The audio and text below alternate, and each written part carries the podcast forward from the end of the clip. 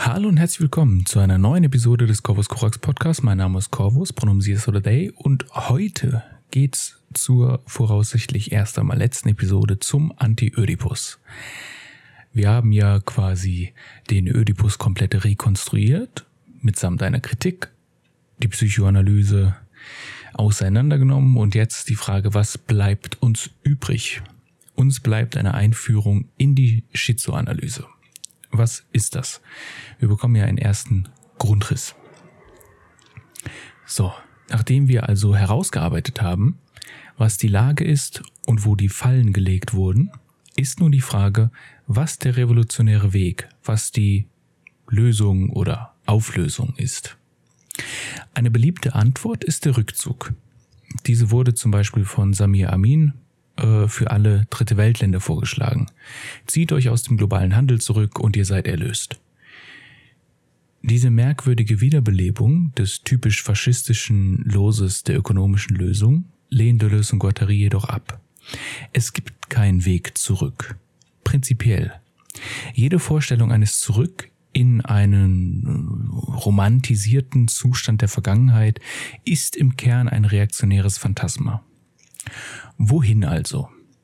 Was wäre, wenn man weitergeht, wenn man die Dekodierung und Deterritorialisierung, die die Bewegung des Marktes auszeichnet, über dessen Klimax hinaustreibt? Oder anders gesagt, vielleicht liegt die Lösung für das gegenwärtige System im gegenwärtigen System.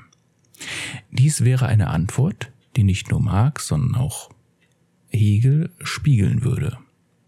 Wir sind jedoch immer noch im Hypothetischen. Die Psychoanalyse kann uns also nicht dabei helfen, eine Lösung für unsere Frage zu finden, da sie bereits in das soziale System fest integriert wurde. Deshalb braucht es die Schizoanalyse, mit der wir uns hier einführend auseinandersetzen werden. Diese bietet zwar kein konkretes Modell, also keine Liste, kein Plan mit festgelegten Punkten, sie sagt uns nicht, äh, ihr müsst nur A, B und C machen, dann ist die Revolution erreicht, dann ist alles perfekt. Jedoch bietet sie uns drei Aufgaben, durch deren Aufnahme wir revolutionär werden können. Eine der Aufgaben ist eine negative, die anderen beiden positiv. Ne? Negativ also Negation, sie lehnt etwas ab, die anderen beiden sind positiv, heißt sie produzieren etwas, sie bringen etwas hervor. Man setzt etwas. Nehmen wir diese Aufgaben an dann sollen sie uns vor all den falschen Freunden und dem Verrat schützen, die aus dem Inneren jeder bisherigen Revolution hervorgekrochen kamen. Anti-Ödipus ist also ein Mittel gegen die Konterrevolution, heißt gegen den rechten Zynismus und den linken Defetismus. Fangen wir erst einmal mit der negativen Aufgabe der Schizoanalyse an. Diese negative Aufgabe ist die Negation, aber was sollen wir negieren? Wie man sich vom Titel her denken kann und von den letzten Episoden, Ödipus. Über diesen hinaus das Ego, das Über-Ich, die Schuld, das Gesetz und die Kastration. Sie alle müssen von der Wurzel aus entfernt werden. Es geht aber nicht um ein Durcharbeiten wie in der Psychoanalyse.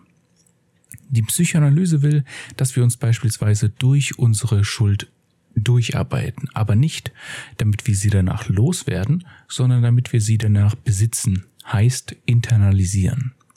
Wir haben in der Episode über den Penisneid schon über die Kastration gesprochen. Die Psychoanalyse will, dass wir uns mit unseren Symptomen identifizieren. Dies mag auf den ersten Blick wie ein Schritt in Richtung Kontrolle aussehen wenn wir realisieren, dass alle Menschen auf einer symbolischen Ebene kastriert sind und dadurch unsere Angst relativiert wird, wenn wir die Fantasie der Kastration durchqueren und realisieren, dass wir die ganze Zeit von einer Fantasie der organischen Ganzheit geplagt wurden, die es aber nicht wirklich gibt, dann kann sich das befreiend anfühlen und zu einem gewissen Grad ist es das auch.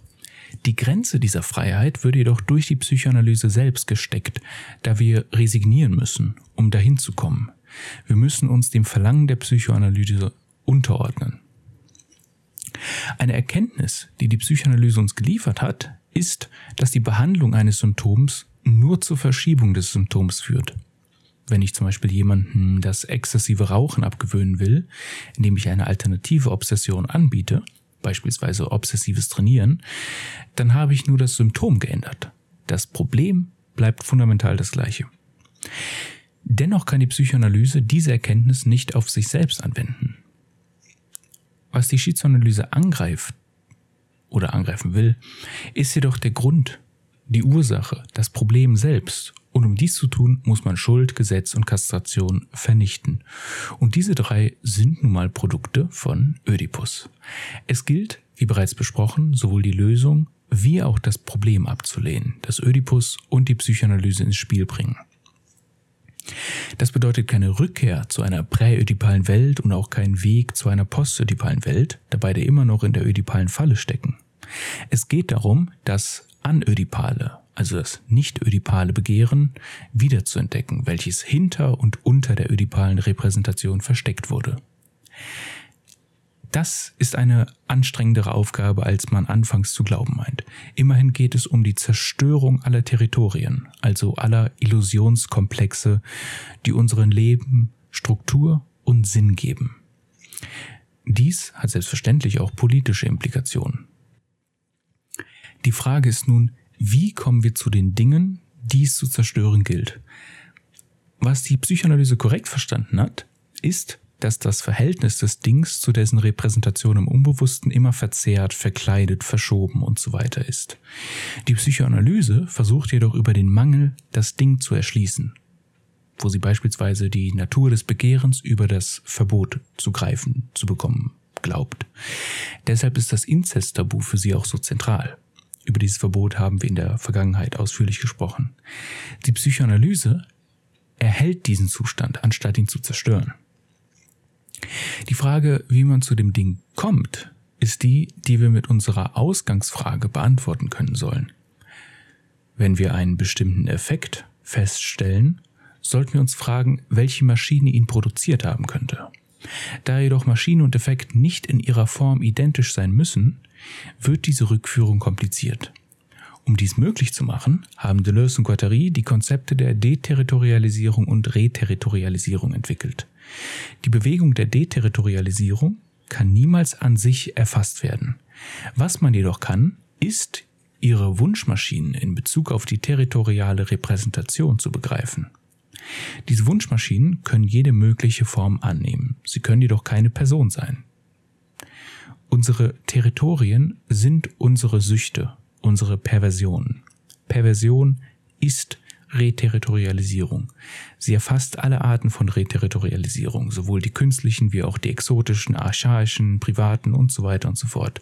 Kurz gesagt, gibt es keine Deterritorialisierung des schizophrenen Begehrens, das nicht an eine lokale oder globale Reterritorialisierung gebunden ist. Diese baut erneut Küsten und Häfen der Repräsentation in die offene See. Um es praktisch und etwas plump zu sagen, wenn wir die Frage, was bedeutet das, stellen, dann haben wir es mit einer Reterritorialisierung zu tun. Und wir wissen, dass wir sie losgeworden sind, wenn die Möglichkeit der Frage endet. Ich tue jetzt hier etwas, was natürlich Deleuze Guattarianen äh, nicht so gefällt, und zwar nehme ich ein Beispiel von Hegel, um das zu erklären. Einige, besonders Liberale, sehen als Teil ihres antirassistischen Aktivismus, wenn sie dem rassischen anderen eine Ganzheit unterstellen, ihn nicht als entfremdet, sondern als Teil der natürlichen und der spirituellen Welt betrachten.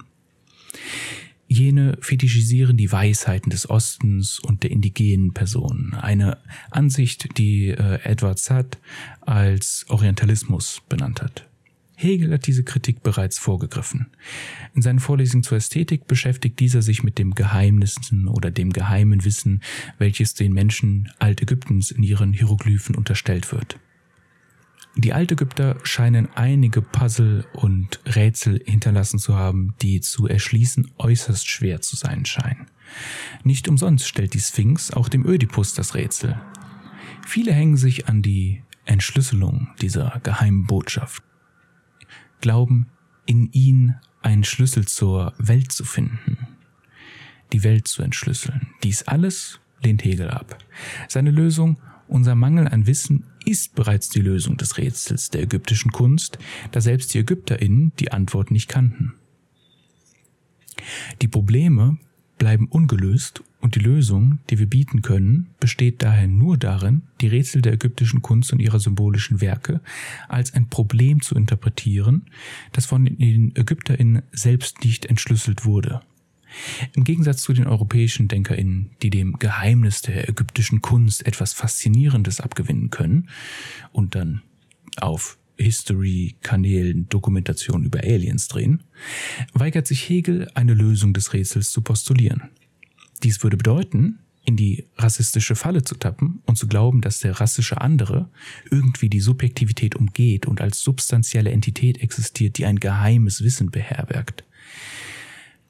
Dem rassisch anderen zu unterstellen, er wäre eine substanzielle Ganzheit, die nicht dieselbe Entfremdung wie wir alle teilt, ist nichts weiter als eine rassistische Fantasie, und dies zu erkennen, löst das Problem der kosmischen Rätsel des alten Ägyptens auf. Die negative Aufgabe der Schizoanalyse ist also darauf ausgerichtet, die Reterritorialisierung aufzulösen.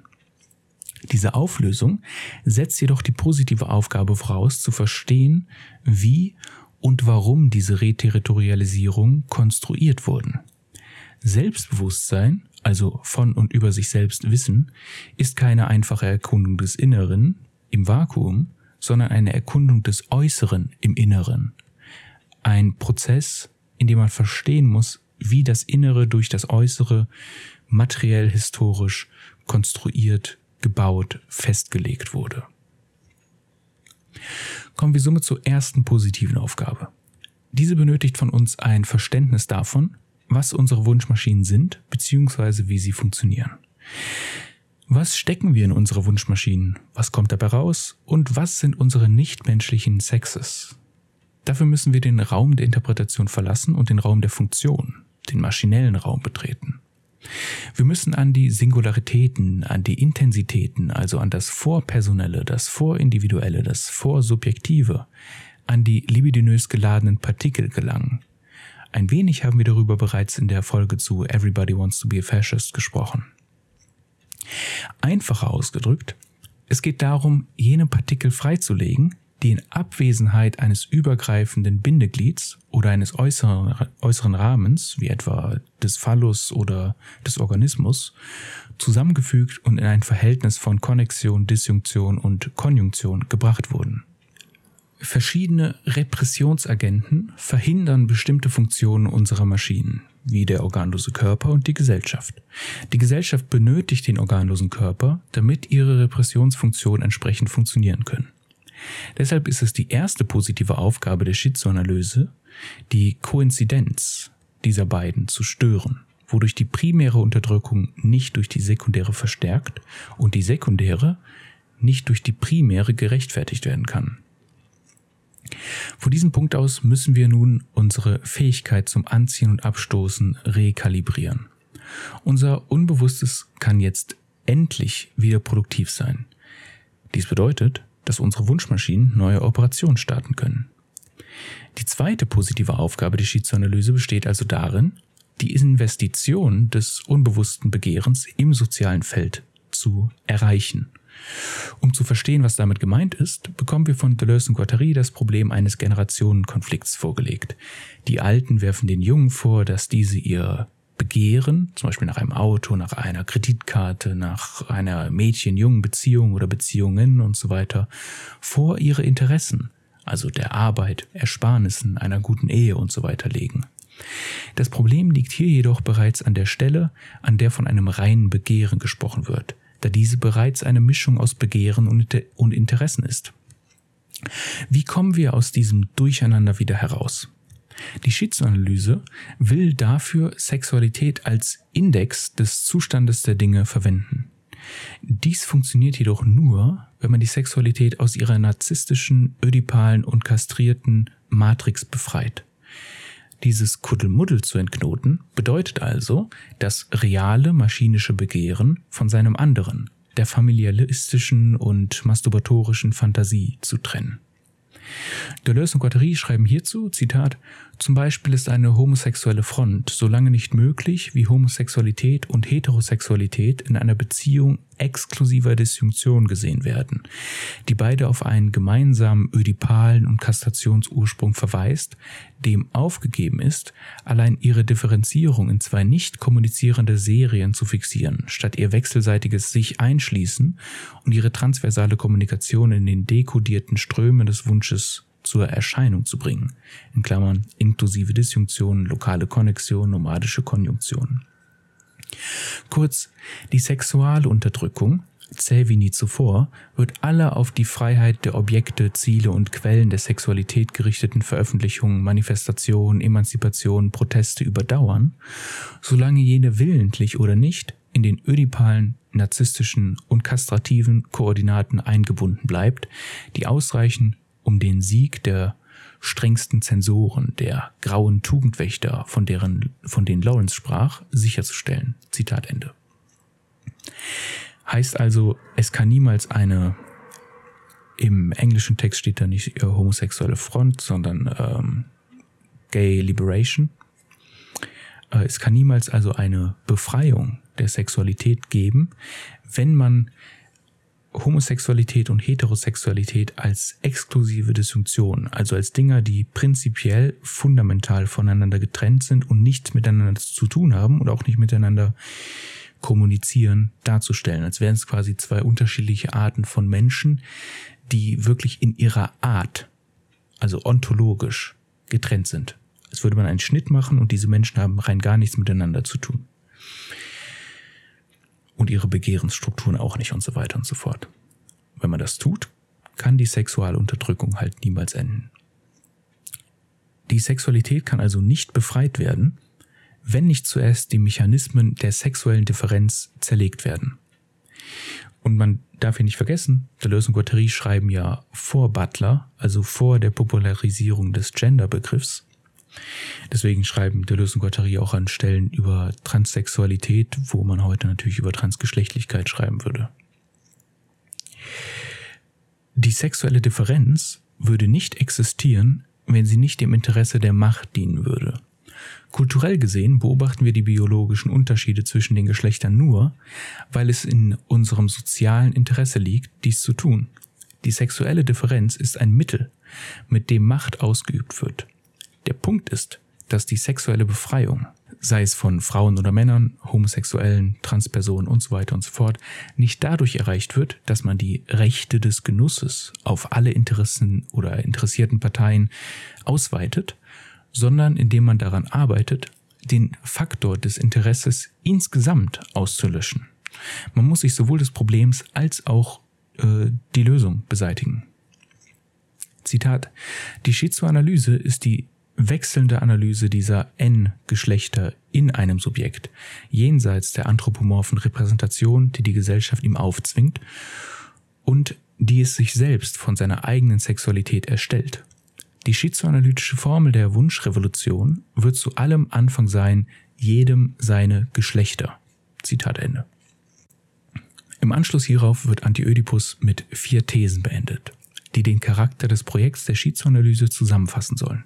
Erstens, jedes libidinöse Investment äh, oder Investition des Unbewussten ist sozial und beruht auf einem soziohistorischen Feld. Zweitens, es gibt zwei Formen des sozialen, äh, der sozialen Investition.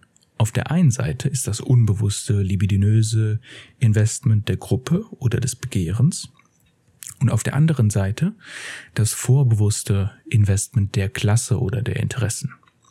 Drittens, die nicht familialen, libidinösen Investitionen des Unbewussten gehen vor die familiale Investition in das Unbewusste vor.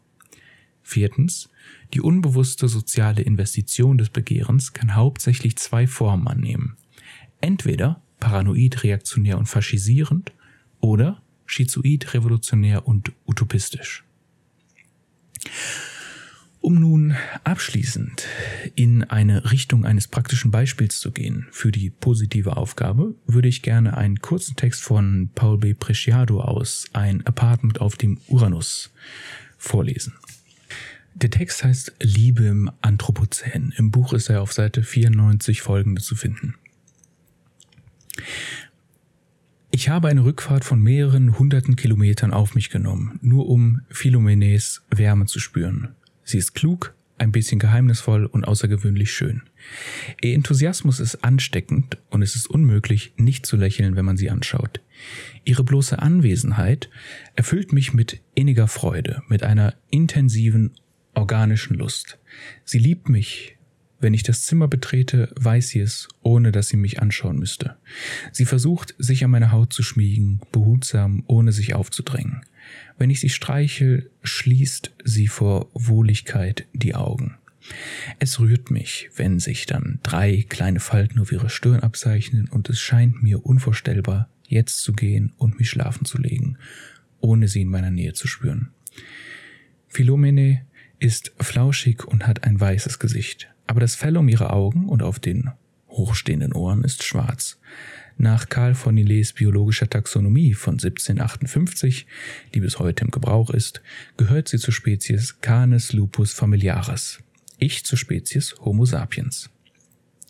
Sollte ich je eine deanthropozentrierte Autobiografie schreiben, müsste ich nicht nur bekennen, dass ich mich viermal heftig in Canis lupus verliebt habe, sondern dass die Canis lupus die großen Lieben meines Lebens sind. Philomene ist nicht meine Projektionsfläche und nicht mein Spielzeug. Sie ist kein Mittel gegen die Einsamkeit und sie ist auch kein Ersatz für das Kind, das ich nicht habe. Ja, ich bekräftige es, ich kenne die Hundeliebe. Als Kind war ich ein Körper, der über die Felder streifte, ein Bruder der Tiere. Ich war ihresgleichen. Im Haus dagegen, in der Schule, der Kirche, überall, wo Tiere keinen Zutritt hatten, fühlte ich mich allein. Ja, das ist es, was ich fühle. Und noch ein Coming Out, ein endgültiges diesmal. Ich bin Terraphil, verliebt in diesen Planeten. Dichtes Gras betört mich, nichts berührt mich mehr als die sanfte Bewegung einer Raupe, die auf der Rinde eines Baums nach oben kriecht. Wenn mich niemand sieht, bücke ich mich manchmal, um einen Regenwurm zu küssen und habe dabei das Gefühl, dass mein Atem vielleicht den Rhythmus seines Gasaustausches beschleunigt. Erdgeschichtler sagen, wir hätten das Holozän hinter uns gelassen und seien ins Anthropozän eingetreten. Spätestens mit der industriellen Revolution ist unsere Art, der Homo sapiens, zur Hauptkraft der Veränderung des Ökosystems der Erde geworden. Das Anthropozän definiert sich nicht allein durch unseren Protagonismus, sondern vor allem durch Ausweitung der nekropolitischen Technologien, die unsere Art ersonnen hat auf den gesamten Planeten die kapitalistischen und kolonialen Praktiken, die Kultur der Kohle und des Öls, die Verwandlung von Ökosystemen in verwertbare Ressourcen haben eine Welle der Auslöschung von Tieren und Pflanzen und die Erderwärmung ausgelöst.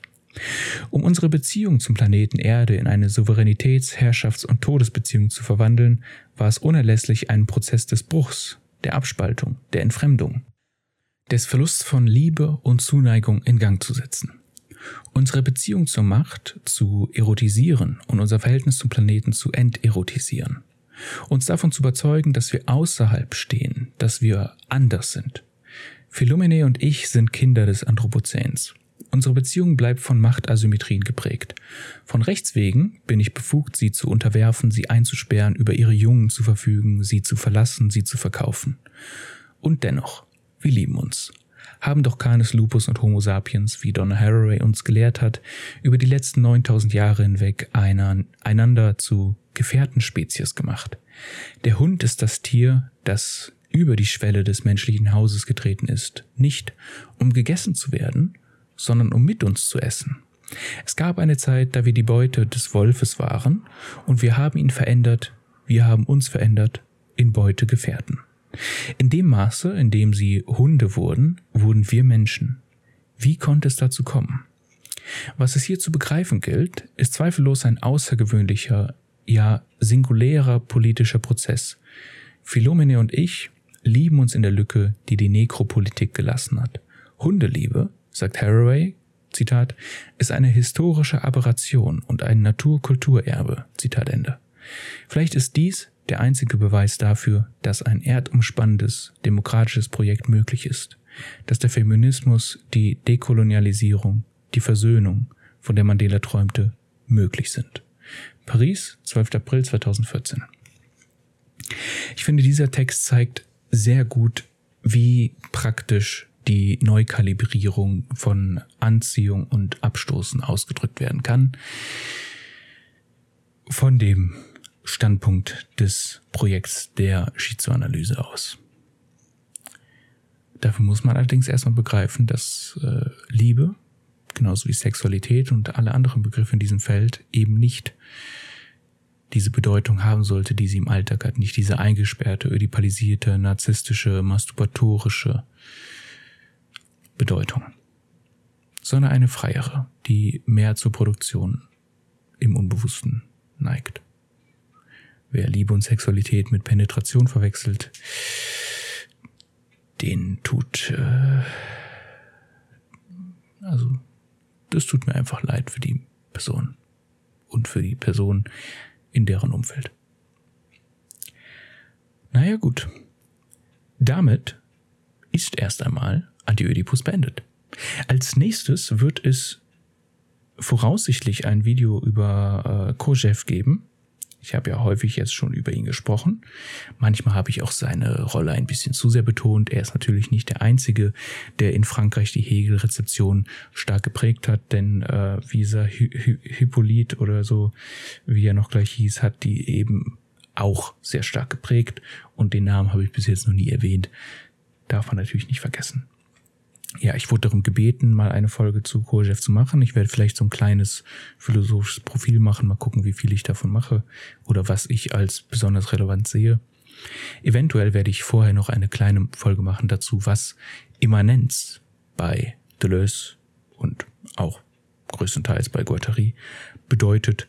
Aber das werde ich nur eventuell, wenn die Recherche für das eine zu lange dauert, einschieben. Ansonsten hören wir uns beim nächsten Mal zum Thema Kojev. Außer es kommt natürlich irgendwas ganz anderes noch dazwischen. Aber das werden wir dann ja sehen bzw. hören. Bis zum nächsten Mal. Tschüss.